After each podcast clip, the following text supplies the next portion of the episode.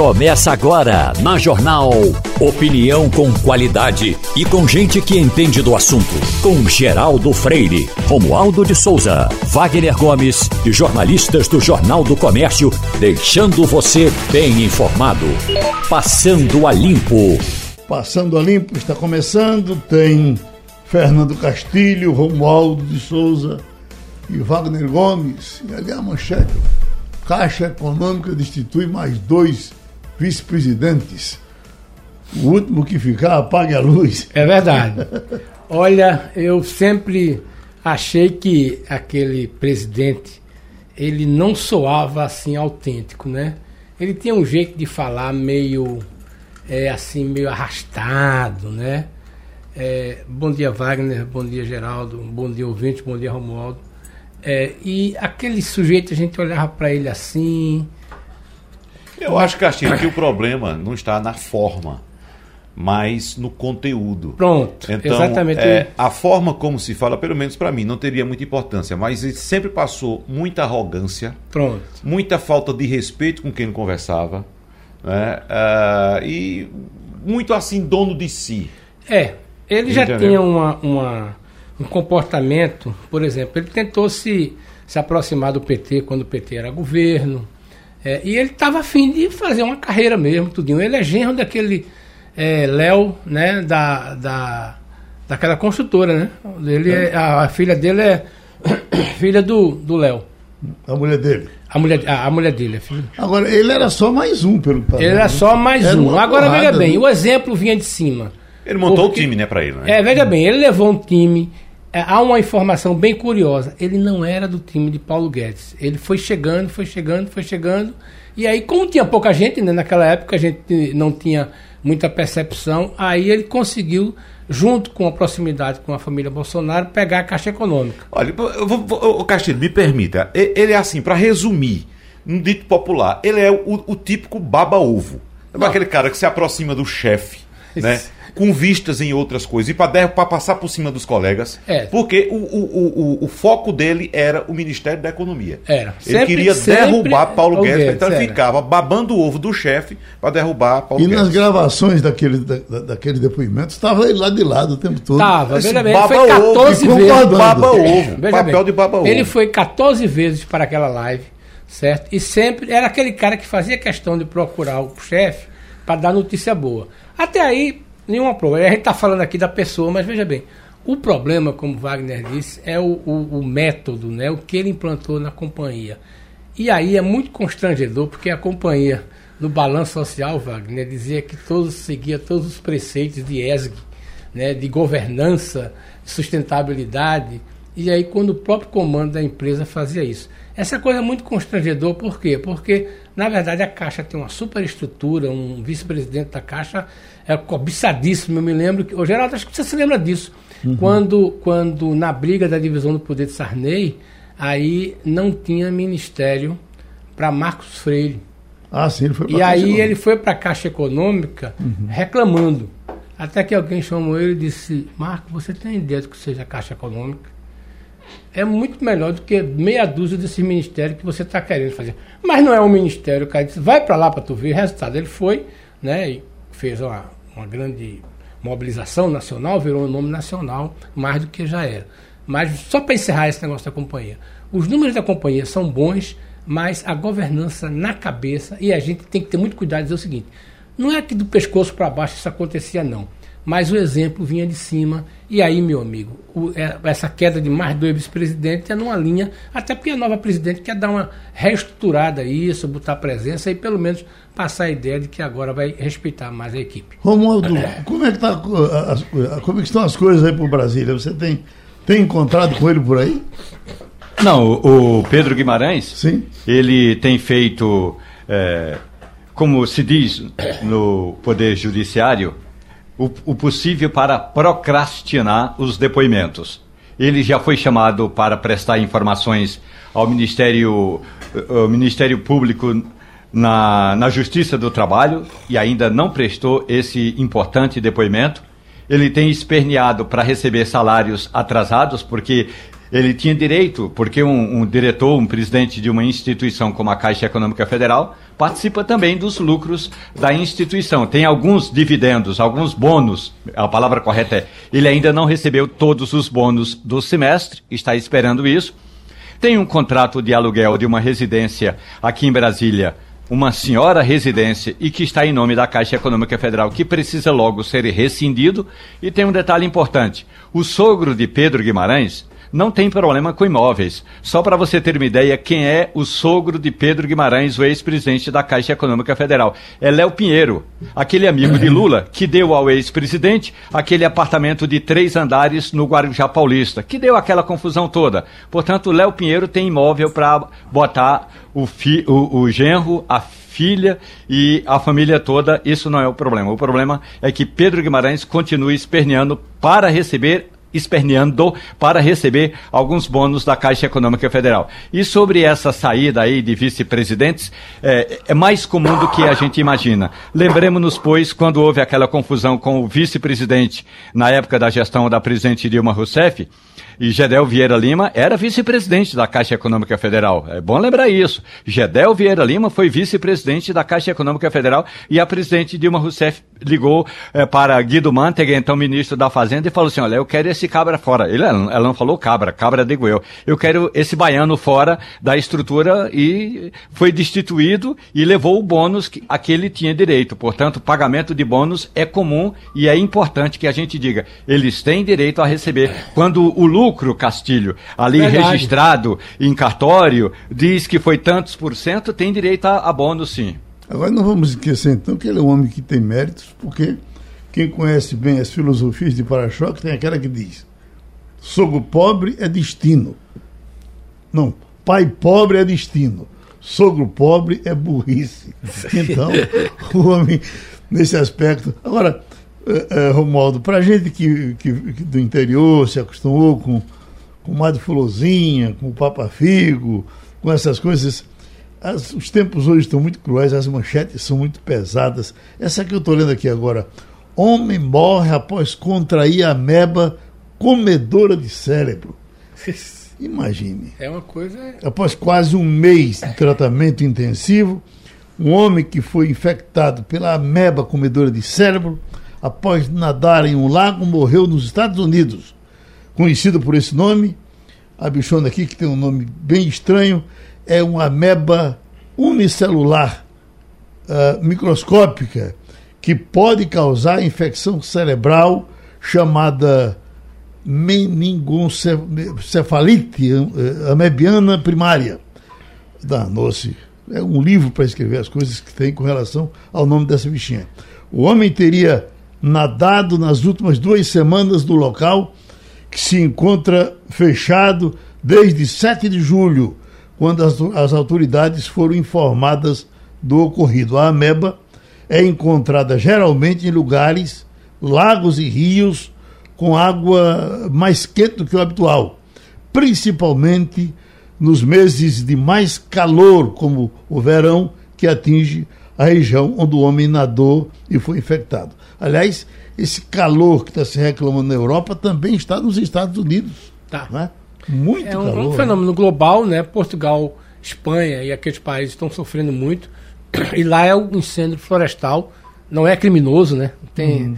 é, é, diferente do perfil do incêndio que acontece no Pantanal, que já está trabalhando muito, né? E principalmente agora é a consciência que se tornou nos estados do Pantanal para proteger o fogo, mas a situação na Europa é muito séria porque mesmo com os recursos que ele tem mesmo nas áreas menores, no caso da Europa, eles não estão conseguindo debelar isso. E no caso dos Estados Unidos é maior, porque são áreas maiores, né? Uhum. A Europa se estrutura muito para frio, para calor.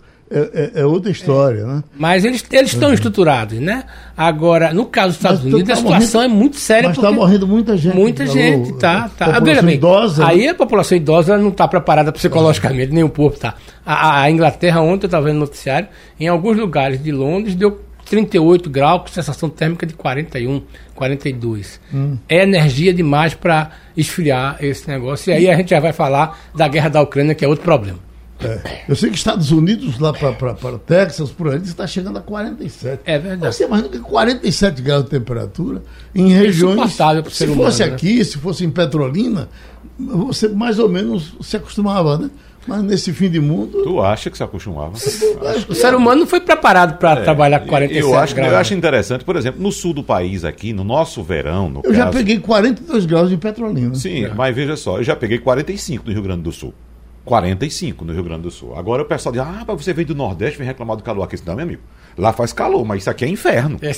Isso aqui é, não chega a 45 lá, não. De é. jeito nenhum. Né? Então, é, é, tem essa diferença, Geraldo. É, agora, no hemisfério norte, você está citando aí a Europa, a América do Norte, é época do verão. E a gente vem acompanhando a cada ano a temperatura cada vez mais elevada para uma região que não tem esse Agora, preparo geral. todo para o, o verão, calor assim. Por exemplo, eu estava ouvindo informação ontem da Holanda, os hospitais, os prédios públicos na Europa, eles têm sistema de refrigeração. As residências não têm, porque você passa ali 10 meses do ano no frio, com temper ou, ou temperatura amena ou frio. E é, os prédios públicos têm um sistema arcaico de ar-condicionado, isso na Holanda, e que se, por exemplo, a temperatura chegar a 42 graus, no lugar do ar-condicionado funcionar, ele para. Nós Veja, fomos, a situação piora mais ainda. Na Copa do Mundo da Itália, nós fomos para Turino, é, é, Castilho. Aí, quando nós estávamos no hotel e em contato com os outros amigos que estavam em outros lugares, aí Jorge Chacrinha, o famoso da. Timado amigo Jorge Chacrinha, estava no outro hotel e ligou para a gente. Disse, olha, que vocês estão sentindo o calor que eu estou sentindo aqui. Aí ele disse, olha, eu liguei o negócio aqui, está pior ainda. Mas estou ligado, ligado o quê? Ele tem ligado o aquecedor. aquecedor. Olha, só uma informação complementar é aquela história, em cima de queda coice, o que está ruim pode piorar. Sabe qual é o medo hoje das autoridades na Europa? O inverno que está chegando por aí. Então, os, os meteorologistas estão dizendo o seguinte: está reclamando do calor? Pois bem, quando virar a né? estação, né? vai vir um frio de torar. É uma situação dramática, essa mudança climática do mundo está muito complicada. Uhum. Agora, Romualdo, eu estou é, é, vendo uma pesquisa aqui me lembrando, eu e você aí nas coberturas de eleições, a gente quando saía pela rua depois da cobertura para almoçar ou para jantar, alguma coisa parecida, você tinha mais ou menos o, o, o, quase uma unanimidade votando no PT. Bandeira vermelha, servidor público maciçamente petista. E vi um resultado de uma pesquisa que saiu uh, uh, essa semana aí no Distrito Federal: 36 para Bolsonaro, 22 para Lula. Isso foi revertido, Romualdo, aí? O servidor público não é mais aquele? Na verdade, o que ocorreu foi o seguinte, Geraldo. No Distrito Federal, o, desde a época do então governador Cristóvão Buarque, que o PT começou a entrar em processo de redução do quadro de militantes. Uhum. O PT é um partido importante quando a gente fala de militância política, de botar gente na rua. Hoje o PT está com a militância reduzida. Do outro lado, o mesmo Partido dos Trabalhadores não consegue se organizar direito para ter uma candidatura própria ao governo do Distrito Federal. Só para você ter uma ideia, os dois pré-candidatos que estão hoje na frente das pesquisas um é o Ibanez Rocha, que é do MDB, mas que tem o apoio do presidente Jair Bolsonaro. O outro é o ex-governador, ex-senador, ex-deputado José Roberto Arruda, do mesmo partido de Jair Bolsonaro. Ou seja, na prática, esses dois pré-candidatos bolsonaristas carreiam votos para o presidente Bolsonaro. Mais ainda, os nomes para a vaga de Senado são todos os três primeiros nomes são todos eles ligados ao bolsonarismo. O que significa dizer que, por alguma razão, e uma das razões que a gente sabe é a militância petista deu uma recuada, o grupo do presidente Jair Bolsonaro aqui no Distrito Federal é realmente bem forte. E aí você vai me perguntar, mas o que está acontecendo?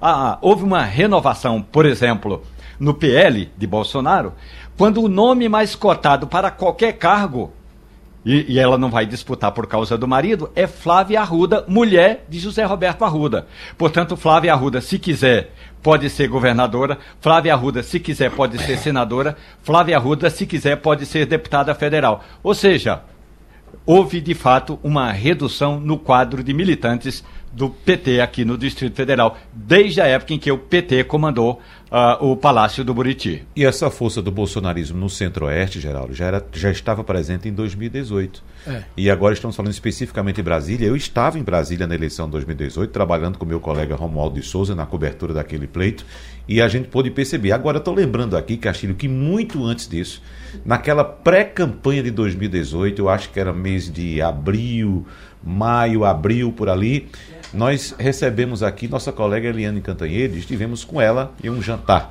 Né? E a gente falava, claro, falou-se muito sobre política e sobre eleições naquela ocasião. E ela disse naquela ocasião: gente, vocês precisam prestar atenção em Bolsonaro. Bolsonaro está muito forte. Só que é o seguinte: cada um olha para a sua bolha, né? É verdade. Na nossa bolha aqui, aqui no Nordeste, especificamente Pernambuco, o caso, o PT sempre foi muito forte, né? Como foi forte naquela eleição, Haddad ganhou aqui, ganhou no, no, no, nos estados do Nordeste, mas Bolsonaro veio com muita força lá do centro-oeste, do sul e do sudeste do país, que a gente não observava.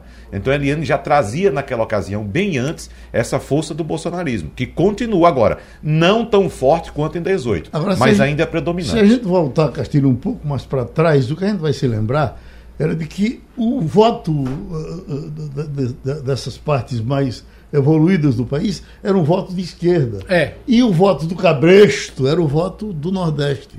Então você tem hoje o Nordeste mais para a esquerda e tem o sul porque, sudeste, porque é o seguinte, mais para a direita. O Cabresto trocou de mão? É, o, o, o, o, o Nordeste sempre foi muito dependente de ações governistas Federais, do, do é. governo. Então, o governo que estava no poder, do plantão, no poder, ajudava o Nordeste com as hum. necessidades desde a época daquelas doações que se faziam de cesta básica e tal, que depois evoluiu. A indústria da seca famosa. Né? Exatamente, né? a indústria da seca, depois evoluiu para o Bolsa Escola. O eleitor não é de família. direita nem de não, esquerda, não. é ele, de quem dá mais. Ele é né? é do Neste governo. Caso, ele é. é. do governo. Que este, este, governo não entendeu que se desde o começo tivesse adotado essas medidas que está adotando agora, não estaria na situação sem dúvida. É, eu acho que o que aconteceu com o PT aconteceu também com o PSB e alguns outros partidos.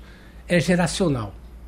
Veja bem, se você olhar, é, e é importante que a gente olhe hoje, não só nos outros partidos, mas quem comanda a política brasileira hoje. Quando você olha na direção do PT, são pessoas com mais de 65 anos. Eu diria que boa parte do PT hoje está aposentado pelo INSS ou aposentado coisa. Isso não é demérito nenhum, experiência é muito bom. Mas veja bem, isso significa que depois é, quando o PT elegeu Dilma, é, a média histórica e a média é, de idade do eleitor do PT já estava acima de 45, de 50 anos. E é importante observar, essa militância do PT continua lá. E quando você olha a reunião do PT, você vê a foto, você vê a quantidade de gente de cabelo branco que tem lá. Se fizer dos outros partidos também tem, mas no caso do PT tem, porque é o seguinte, essa militância que botava o PT na rua. E aí a gente pergunta, e o quadro de renovação de jovem? Por exemplo, você, quem são as lideranças jovens do PT? Seria natural que um partido estruturado como ele tem, novas lideranças surgissem, novos jovens surgissem. Isso não aconteceu. Não aconteceu só no PT, não, mas aconteceu mais no PT. A gente vê, quando eu escrevi um texto, algumas pessoas ficaram reclamando o seguinte: quando a gente olha o entorno de Lula, qual é o vício de juventude que tem aí? Uhum. Nada contra pessoas com mais de 60 anos, até porque eu sou tenho mais de 65. Mas esse tipo de militância é complicado. Então, só para finalizar, o PT sofre, como os outros partidos sofrem, nessa questão geracional, mas o PT sofre mais. E tem uma coisa: o cara que é do PT desde o começo, ele não vai mudar de partido nunca, ele vai acreditar na proposta do PT. E aí, só para finalizar, vocês viram a declaração de Anitta. Anitta disse: Eu estou votando em Lula porque é uma forma de evitar o outro candidato. É, é, Agora, é, não confundam. A rigor não votaria em nenhum dos dois. Ela disse: não confundam PT e candidatos do PT que têm o meu apoio. Não tem. Uhum. Então, isso é muito. Veja bem, a geração jovem, que pode até estar tá indo votar em Lula, não se identifica. É aquela história. Hoje o sindicalismo brasileiro sofre muito com isso. Os dirigentes sindicais estão se aposentando. E quem são as novas lideranças? Os, no, os jovens não entraram no sindicalismo e como houve aquela pancada da reforma tributária que tirou, aí é que ficou mais difícil. Colocar, Infelizmente isso acontece. Eu vou colocar outro grupo nesse que Castilho está tá se referindo, a juventude que se ausentou da militância política. Também. Antes da juventude se ausentar, quem se ausentou foi o grupo de intelectuais. Pronto. Né? A classe que puxa, intelectual. Que puxa nas escolas. Que, que, exatamente, porque os intelectuais que militavam antes, que iam para a rua para discutir política, para levantar uma bandeira, para defender uma causa, e essa, essa elite intelectual se afastou. E essa elite intelectual era quem é, inspirava a juventude. É. Então a elite intelectual se, se, se, se ausentou e a juventude ficou sem referência. É. Então, o que temos hoje é isso. É um, são grupos políticos que não privilegiam o conhecimento, que, não, que desconhecem a ciência, que desrespeitam as leis, como estamos vendo aqui, as instituições, e que não sabem o que as pessoas, essas pessoas desse país, passaram para construir o que chamamos hoje de democracia. Quer fechar esse bloco, Romualdo? É, eu tenho uma informação que ainda não está completa, e não está completa porque eu não recebi o relatório completo, Castilho, mas vale a pena a gente ter acesso a esse material. Uma agência internacional chamada Eurásia acabou de aprontar um relatório que foi encaminhado aos principais investidores do mundo. Os mais abonados do mundo, e eu olhei na lista, é por isso que eu ainda não estou nessa relação. Ah, mas o relatório, eu, eu também acho, mas o relatório aponta que, primeiro, o ex-presidente Lula vai vencer as eleições com aproximadamente 65% das intenções de voto. Mas a questão não é somente essa. A questão é: o país está caminhando seriamente para, apesar da, da questão inflacionária, para uma. É, para o que eles chamam de prejuízo cambial, justamente por causa desses furos desses rombos no orçamento e o próximo presidente da República, que segundo a, Eurásia deve ser Lula, mas independentemente de ser Lula, de ser Ciro Gomes, Simone Tebet, Jair Bolsonaro, o próximo presidente da República vai pegar um país tão quebrado que quatro anos serão poucos para, a, para botar o país nos eixos do ponto de vista da economia. Bom, tem ali uma coisa que contradiz o que nós dissemos, que está tendo votação, o, o, jovem com menos de 18 anos votando agora, como não acontecia, me parece, em duas ou três eleições. Não, é. houve um aumento, Geraldo, de votação. O que a gente estava falando era de militância, o, o, do jovem ir para a rua. A Justiça Eleitoral investiu muito, muito nesse claro, voto de jovem. Sim, é. fez uma campanha muito bem feita, uma campanha que surtiu um ótimo resultado, é tanto que aumentou em 6% o número de eleitores no Brasil puxado principalmente pelos jovens de 16, 17 anos, que têm voto facultativo. Né? Agora, o que a gente estava falando no bloco anterior era de militância, daquele indivíduo, daquele eleitor jovem, idade média ou até mesmo um, um adulto, de, de vestir uma camisa, rua, pegar bandeira, uma bandeira e ir é, para a rua defender seu candidato, defender seu partido, defender sua causa. Isso a gente só vê hoje militância paga gente que vai para a rua segurar a bandeira de um candidato, mas recebendo um dinheirinho ali no final do dia. E essa economia que você quer falar, Castilho? Não, era essa história da, da, da dificuldade, né? a gente estava conversando aqui antes do da dificuldade que o novo presidente, que o Romualdo falou, que a Horásia falou, que já tem vários estudos, que é o seguinte, é, vai ser muito difícil para o próximo presidente, inclusive para o presidente Jair Bolsonaro, tentar organizar a economia, porque é o seguinte, é conhecida, ficou conhecida, né? Aquela frase de Aloysio Mercadante, Geraldo, numa reunião com empresários, nós fomos longe demais. Uhum. O PT tinha isso para ganhar o segundo turno com Dilma. A gente, já está muito, muito sério, precificado, que Jair Bolsonaro foi longe demais para tentar ganhar a eleição. E aí isso, isso tem a ver com a, com a ajuda do presidente da Câmara, com a conivência, não sei se a palavra é essa, mas com a tolerância do presidente do Senado, porque um referendou a coisa do outro. Mas quando você olha os números, então a gente tem uma falsa ilusão. Nós vamos crescer a economia? Vamos. As contas públicas vão estar no estado tão grande que a gente não sabe o que, é que vai acontecer em janeiro. Né? O governo está abrindo mão de receitas, os municípios vão ter que receber. Né? E a gente está vendo uma situação curiosa, Geraldo, que é o uhum. seguinte: os governadores que estão levando uma pancada no pé do ouvido, que está fazendo muitos deles ficar zunindo, estão indo para as mídias sociais dizer o seguinte: eu estou baixando o preço da gasolina. Uhum. Então, o presidente, a, a comunicação do governo, Romualdo pode até me, me, dar mais informações, não soube, ou pelo menos não está sabendo ainda, né, capitalizar isso. De fato, a gasolina baixou, os números são importantes, mas alguns governadores estão sendo mais japoneses do que os outros. Então, São Paulo, Goiás, Minas, está dizendo, olha, isso é uma coisa importante, tudo. A pancada, o cara já está com o bolso liso. Mas ele está dizendo na campanha dele de que a decisão do Estado de baixar. Então, por exemplo, era para baixar para 18, aí São Paulo e Minas, vamos baixar para 9. Isso quem está capitalizando é o governador do Estado. Eu não sei como é que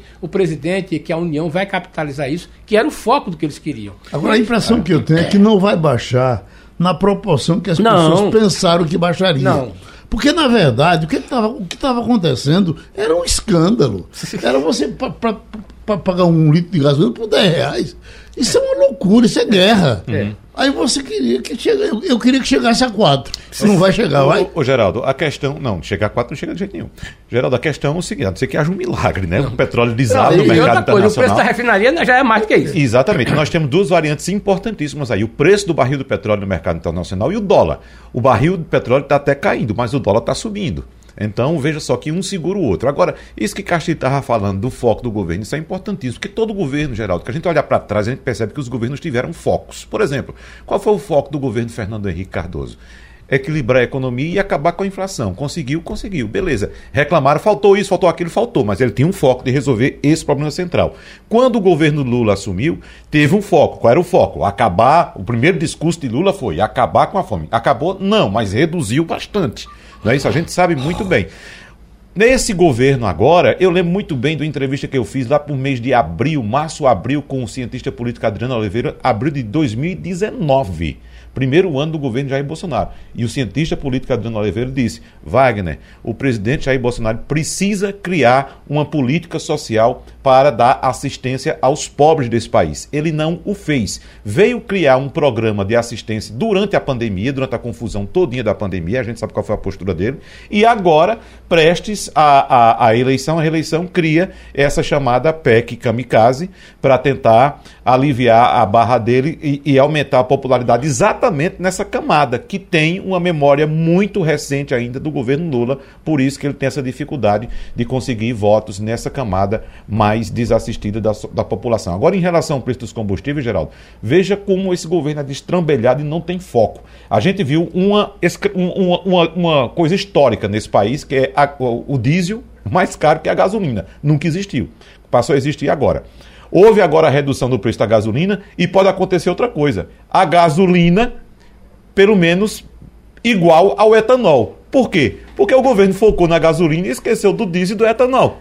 É pra- Então agora, veja a loucura, os governos agora estaduais estão tentando resolver a questão do etanol, porque aqui, por exemplo, a gasolina está na casa de 6,30, 6,28 e o etanol 5,90.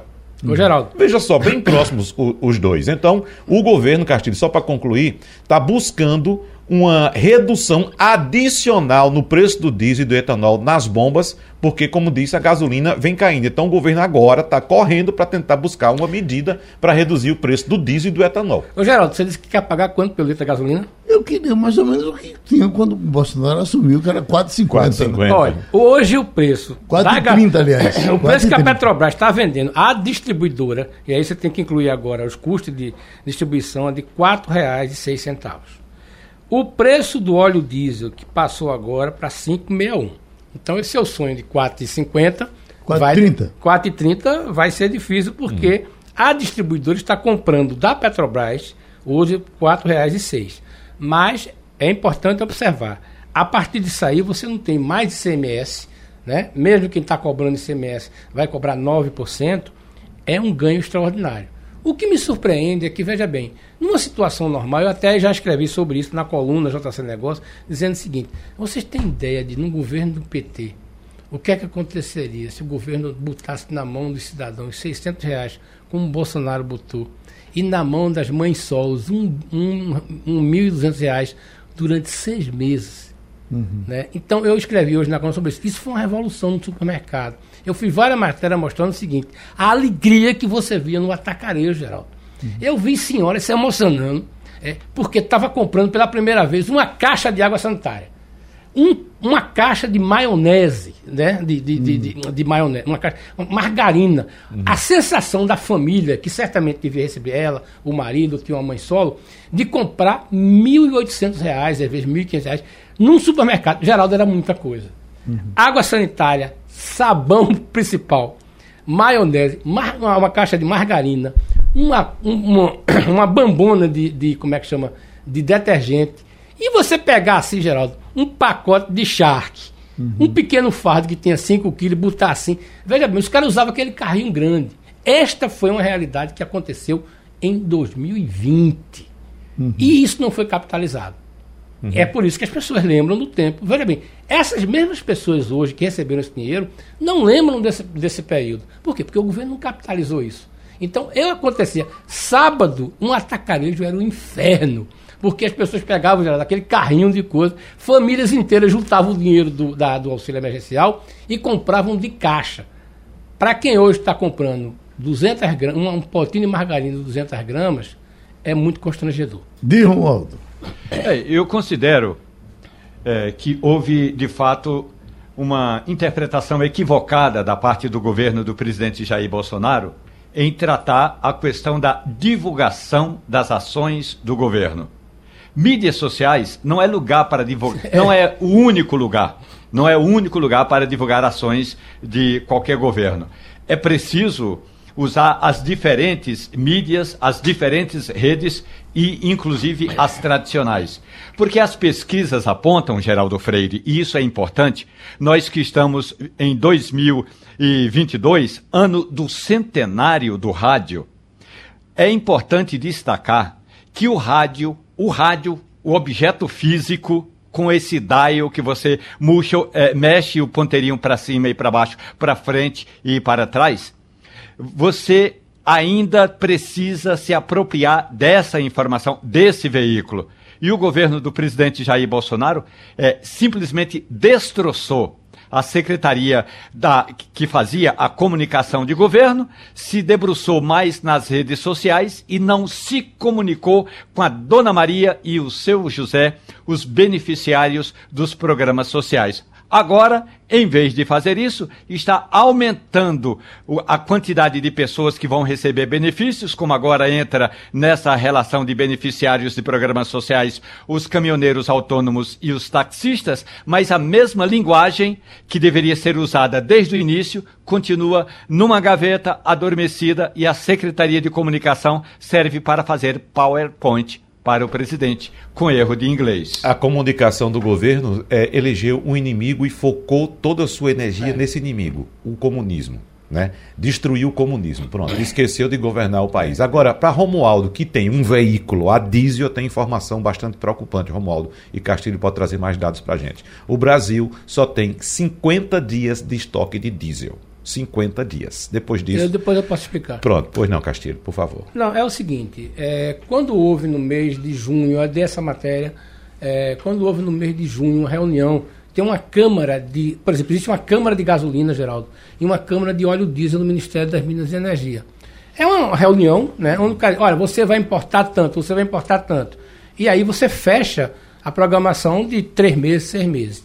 Na reunião de junho, realizada no dia 3 de junho, só a Petrobras se comprometeu a importar óleo diesel.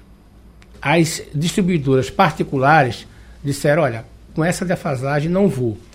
As grandes, que são Ipiranga, é, Shell. Shell, né? Que Ipiranga uhum. Shell, BR e a, e a, e a, e a, a Ipiranga Raizen, pois bem, essas vão importar porque eles têm contrato com empresas, Geraldo. Então, por exemplo, o cara não só vende na bomba, não. Ele vende para a companhia de aviação, tudo. Então, isso eles vão segurar um pouquinho. Mas, veja bem, quem vai ser a grande importadora de óleo diesel para somar o que já produz?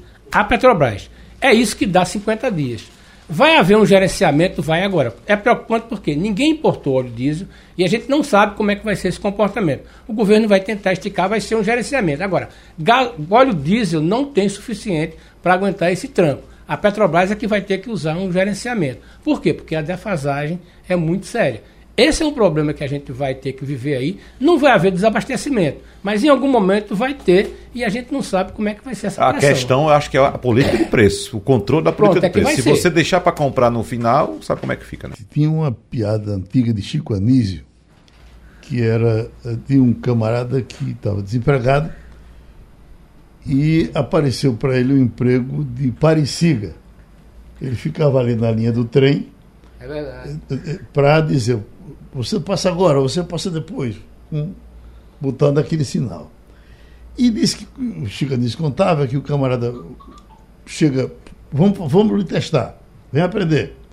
Disse, olha, Você está aqui. Se o trem vem ali, o que, que você faz? Tchum, eu levanto essa, essa bandeira para ele, a bandeira vermelha. Certo? Se ele vier do outro lado, tchum, eu levanto para o outro lado. Se os dois vieram ao mesmo tempo, se eu levanto para os dois lados. Se, se você não tiver bandeira, se eu risco um fósforo, e se você não tiver fósforo, ele disse, corro ali e pego um tição. Se não tiver o tição, se eu chamo minha mãe. Para quê? Se mãe vem ver que é acidente da gota séria. A gente chega numa situação dessa, porque a gente fica discutindo governo, é daqui, dali, aí diz, bom, quem, quem nos socorre? Eu vejo aqui, ó, uma matéria interessante que começou a ser divulgada ontem, o que escondem os voos secretos dos ministros do Supremo Tribunal Federal. Quando você vai nas contas do que esse pessoal gasta, e é. agora é. proibiram de se divulgar. Eles, é verdade. Não está naquele eh, negócio da portal transparência. da transparência. Não está no portal. Aí viaja tofa, é cada 300 mil, 400 mil. É muito distante. É né? um negócio, rapaz. E você fica daqui. Entendeu? Não. Olha, rapaz. Olha, tem uma história muito engraçada. Não sei se. Romualdo deve conhecer. Que dos nossos Zadok Castelo Branco, lembra dele? Uhum. E aí ele conversando com o doutor Tancredo, e o doutor Tancredo, que já, já o conhecia, dizia, Zadok, a democracia custa caro. É. Né? Então, ele adorava ele, dizer ele isso. Isso. Mas veja bem, o, o, é, esse tipo de coisa, nós estamos na era da comunicação, nós estamos na era do tempo real da comunicação. Mas é impressionante como os poderes tentam ocultar, e aí vale da própria lei, Geraldo, para explicar o inexplicável. Veja bem, é natural. Agora, o problema é o seguinte: é que me parece, a sensação que eu tenho como, como observador de assuntos aleatórios, é que o poder enebria tantas pessoas que os caras começam a dizer: Isso pode, eu quero usar. É aquele cara que diz assim: o governo paga passagem é, na primeira classe numa missão internacional? Paga, eu quero. O governo paga carro, paga. Eu posso assinar uma nota. Então, veja bem, as pessoas não são acostumadas a isso. Né? Ou pelo menos as pessoas não tiveram educação financeira. E não aparece, Castilho, um exemplo não para você se agarrar neles. Olha, agarrar nele. Fulano de tal, eles deixaram de fazer isso. É, tá fizeram entendendo? aquilo. É, eu estava até me lembrando nessa semana de uma coisa interessante. É, a Câmara Municipal do Recife tomou a decisão de contribuir com o dinheiro do, das pessoas que foram atingidas pela, pela, uhum. pela, pela enchente. E aí, quando você vai olhar o orçamento da Câmara, certo? Você tem a Câmara do Recife, 165 milhões. Então, veja bem, a situação ficou tão difícil, Geraldo, que a Câmara hoje está querendo botar dinheiro da Prefeitura para justificar o dinheiro. Então, pô, o prefeito João Câmara, é, o prefeito João Câmara, desculpa, o prefeito João Campos, né? Quando foi anunciar o auxílio, que deu um problema, ainda está dando um problema, as pessoas estão queimando pneu todo dia, ele disse, com o apoio da Câmara. Aí quando você vai ver, é o seguinte, Ronaldinho Jatobá disse, prefeito, diga que a gente quer isso aí, porque a gente está sobrando dinheiro aqui. E a Câmara do Recife Imagina. está pagando uma parte desse auxílio que a prefeitura vai Quando Paulo Guedes foi, aí, foi falar do, do, do, auxílio, disse, de onde veio o dinheiro? É dinheiro demais. é, as bem, estatais deram olha, lucro tal. É isso aí. Você, você, então, e aí tem um negócio. eu estou lascado aqui se todo mundo está aí. Tem um negócio constrangedor que é o seguinte: quanto é que custa o poder legislativo para Pernambuco? Custa um bilhão. Por quê? Porque custa 500 bilhões na Assembleia para 49 deputados e mais 500 milhões para o TCE. E aí, veja bem, como é que você vai gastar um bilhão?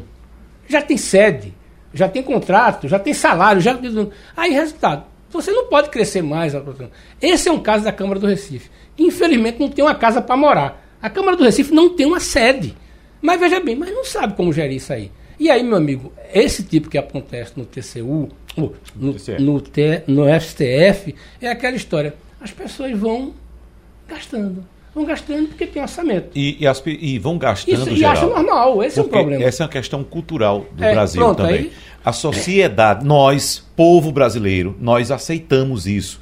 Castilho está dando o exemplo de uma Câmara de Vereadores tem 5.565 é, câmaras de vereador pelo Brasil. O vereador, quando é eleito, a primeira coisa que ele faz é comprar um carro para ir na, na, na, comunidade, já de carro, já como autoridade.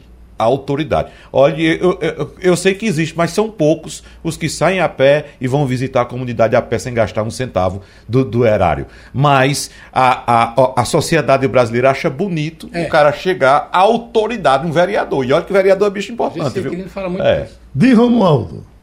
É, é importante destacar que o chamado cartão corporativo que usa o presidente da República ele o faz porque tem uma regra dizendo que ele não precisa divulgar e não é um privilégio de Jair Bolsonaro, não.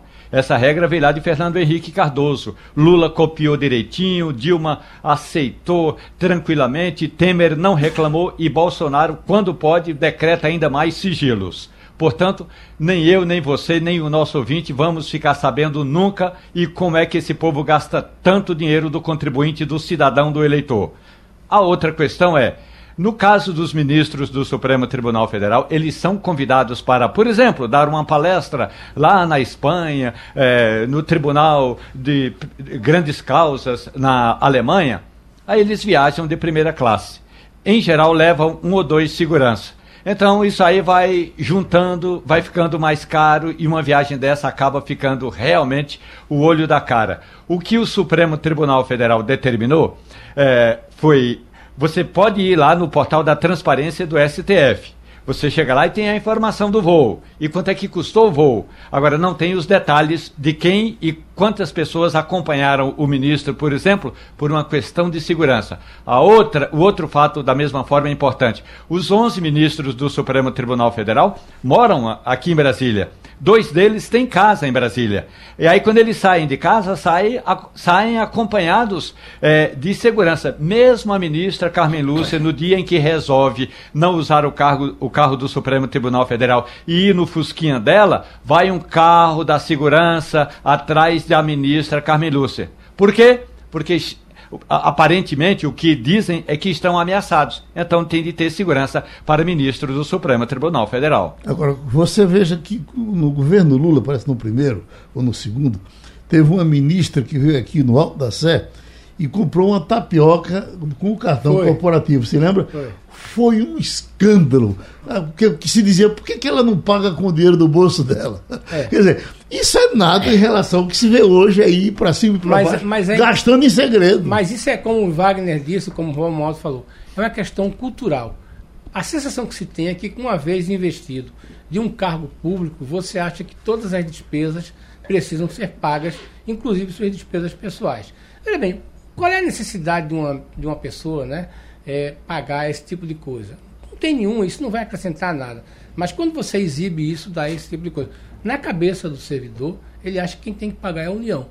E na cabeça de alguns ministros e algumas coisas, né, alguns é, é, deputados, é, tem esse tipo de coisa. Veja bem, tem, tem senador e tem deputado em, em Brasília que não usa esse tipo de coisa. Ele acha que não. E a gente tem exemplos disso aí. É, a gente, não sei aqui nominar, mas com certeza tem. E eu já ouvi algumas matérias dos deputados e senadores que não usavam essa toda verba, essa é. coisa. Era, inclusive, você tem alguns exemplos. Cristóvão é, Buarque era um deles. Era um deles. Esse, era, era, era, era, outro, deputado, outro senador aí de Brasília, Romualdo, que abria mão das, das, das benesses. Que não é. usava. Que... É, é bom lembrar que, pela regra da Câmara dos Deputados, qualquer um dos oito deputados do Distrito Federal tem direito à passagem aérea. Mesmo ele morando em Brasília, na cota da passagem aérea. Aí, porque era comum que o parlamentar tivesse essa passagem aérea. Para ir para onde, se ele mora no Distrito Federal? O outro nome a que Geraldo se refere é do senador Regufe. Regufe. Regufe, ele usa apenas a metade da quantidade de assessores que lhe permite a regra e ele não usa um carro que fica à disposição de cada um dos 81 senadores. Agora, também tem alguns senadores que não usam. Eu me lembro, na gestão, eh, no, na, no período legislativo passado, o, o ex-ministro da Agricultura, que foi senador pelo Mato Grosso, é, Bra, Braulio Maggi, ele Braulio dizia Maggi. o seguinte: Olha, eu vou sair daqui do Senado tarde da noite. Daqui eu ainda vou para uma reunião na Confederação Nacional da Agricultura. Depois vou tomar umas cachaça com alguns amigos. Por que, que eu vou levar um, um motorista a tiracolo se eu posso muito bem é, usar o meu veículo? Então ele usava, poucos senadores dos 81 ainda hoje usam veículos particulares. Veículos próprios, mas a maioria tem um motorista à disposição e essa é uma benesse que o Estado brasileiro não quis cortar, não vai cortar e é por isso que a gente tem um dos legislativos mais caros do mundo em relação à quantidade da população e um judiciário que eu vou lhe contar, viu? O judiciário brasileiro, Aí... pelo que entrega, é realmente é muito caro. Me parece, Geraldo, que quem abriu mão também de muitas dessas benesses foi o ex-senador Pedro Simon. Né, me parece. Simão, voto de pobreza. É, né? e, exatamente. Agora. Uhum. Temos casos no Congresso, é. a gente pode procurar, mas tem casos de pessoas que naturalmente, veja bem, não é por nada, não. É porque o cara disse, olha, eu não preciso disso e não, não, não, não me comporto não. desse jeito. Você, é uma questão se, de gestão. Quando quer se falar mal de Dória, que ele é chato, mas Dória não recebeu salário nem como prefeito, nem como governador. Ele uhum. não recebia salário. É. É verdade? É. Agora, uh, Geraldo, como eu disse, isso é uma questão de cultura. A nossa sociedade permite isso. É. Esses políticos que estão aí utilizando essas benesses não vieram do céu, não vieram de Marte, não tomaram a cadeira de ninguém. Todos foram eleitos e saíram do é. seio da nossa sociedade. É. São todos filhos de brasileiros. Os servidores públicos que a gente citou aqui, os juízes, também foram indicados e aprovados pelo parlamento. Então, ninguém é tudo da nossa sociedade. Só um exemplozinho rapidinho. Quando a sociedade não permite, ela não permite corrupção, não permite desvio de recursos públicos, como por exemplo na Suécia. O deputado federal na Suécia, ele recebe como benesse do Estado, sabe o que, Geraldo? Um vale transporte. E mesmo assim, houve uma campanha na Suécia do cidadão sueco para tirar esse vale transporte, para ele pagar o, trans... o trem dele, para ele pagar o trem com dinheiro próprio. Ele tinha somente um vale transporte, só isso. Está saindo informação agora sobre a reprovação ao governo Biden. 62 cento de aprovação. É para você não ir na rua. O Partido Democrata, Geraldo, está louco procurando outro nome dentro do partido para lançar como candidato nas próximas eleições. Agora veja, mesmo, mesmo com essa reprovação, os republicanos não estão querendo é, insistir com, com Trump. Uhum. Não, não, não tem como, não tem uhum. como. Trump vai ser, vai ser atrás de uma, de uma, coisa, de, de uma terceira via. É, Trump, se não for preso, ele já, já, já estará no lucro. Né? Uhum. Mas ele, ele certamente, no mínimo, vai perder os direitos políticos, porque os depoimentos que estão sendo colhidos, Geraldo, tomados, Fabíola tem trazido muito isso aqui, são de pessoas que eram assessores ligados diretamente a ele, não é ninguém da oposição, não, era o, a, o pessoal que trabalhava com ele na Casa Branca. Então a situação dele é muito séria. Então, os dois partidos estão com dificuldades para encontrar nomes para as próximas eleições. O que se sabe, já era esperado isso, Geraldo, independente dessa baixa aprovação de Biden, porque Biden, como sabemos, é o presidente mais velho da história dos Estados Unidos. Então, já havia séria desconfiança se ele poderia ter condições, reunir condições de disputar um segundo mandato. E uhum. isso agora, além dessa condição da idade dele, tem a condição da baixa aprovação. E também. a expectativa com relação a vice-presidente não, não, não, não decolou. Não, não, não se né? confirmou. A não uhum. ser que ela queira ser, de fato, a vice-presidente discreta, não queira aparecer tanto agora, pode ser isso aí. Né? Oi, Romualdo. Olha, Geraldo, eh, eu gostaria de tratar de um quesito que eu já critiquei aqui na Rádio Jornal na semana passada e que tem a ver com a política regional e que envolve o Mercosul. Não é novidade que desde a época em que Sarney e Alfonsin arquitetaram um plano que mais tarde ganhou o nome de Mercosul, que eu já escrevo e falo contra esse acordo porque não vai dar em nada e até agora a gente sabe que não andou.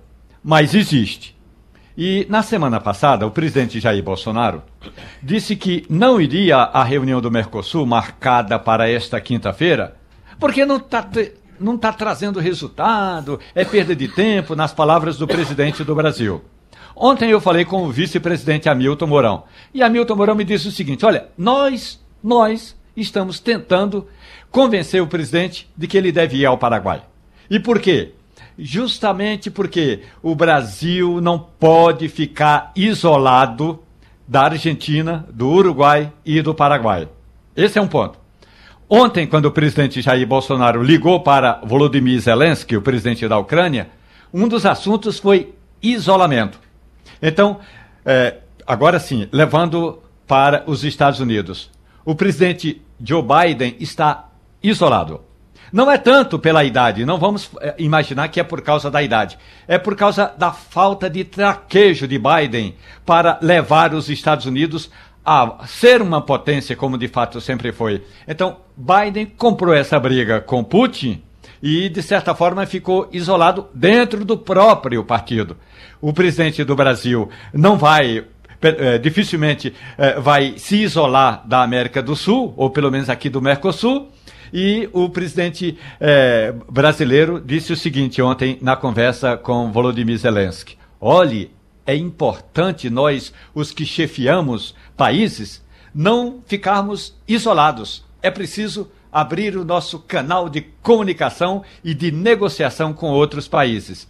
Biden não cumpriu ou não seguiu essa premissa tão importante de Jair Bolsonaro. Comercial, não, a gente terminou passando a linha.